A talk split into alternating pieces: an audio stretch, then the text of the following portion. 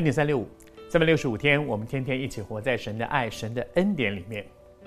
这一天，我们分享到蒙福的人生当中一个重要的一个方向，就是蒙福的婚姻，终身大事太重要了。怎么样让我的婚姻从一开始就走在祝福里呢？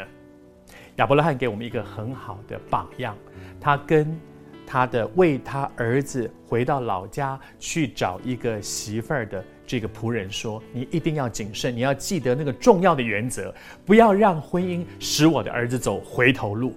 上帝已经把我们从那个混乱的、错谬的价值观里面带出来，不要因为婚姻，婚姻很重要，但是不要因为婚姻又使我的儿子走回头路了。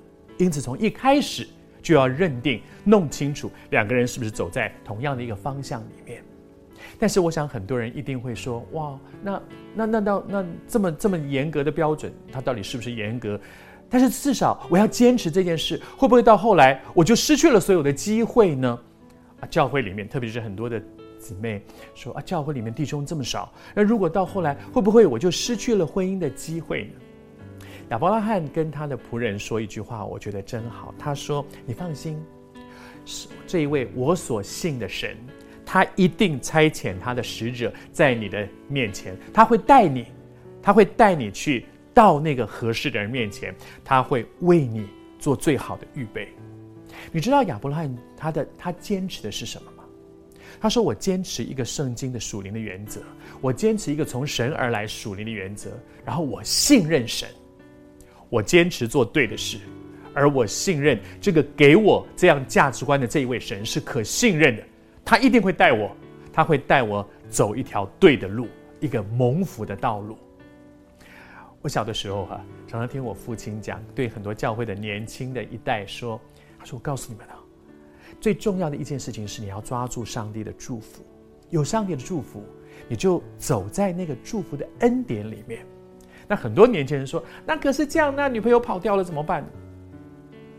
我父亲常常说：“是你的，跑不掉。”不是你的，你追也追不到；是你的，跑不掉；不是你的，你就算拼命的抓在手里，最后还会失去。因为掌权的是这一位独一的真神。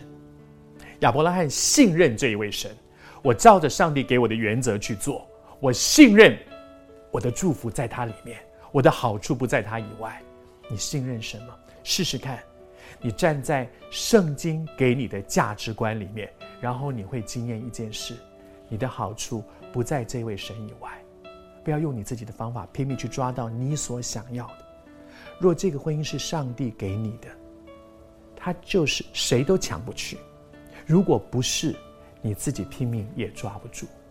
我为你祷告，主要为许多在面对婚姻里面的很多不同的价值观在那里挣扎的人，主，我求你帮助我们，我们信任。走在你的心意当中，这条蒙福的大道路，主啊，谢谢你，让我们信任的不是自己的方法、自己的手，我们信任的是这一位独一的真神。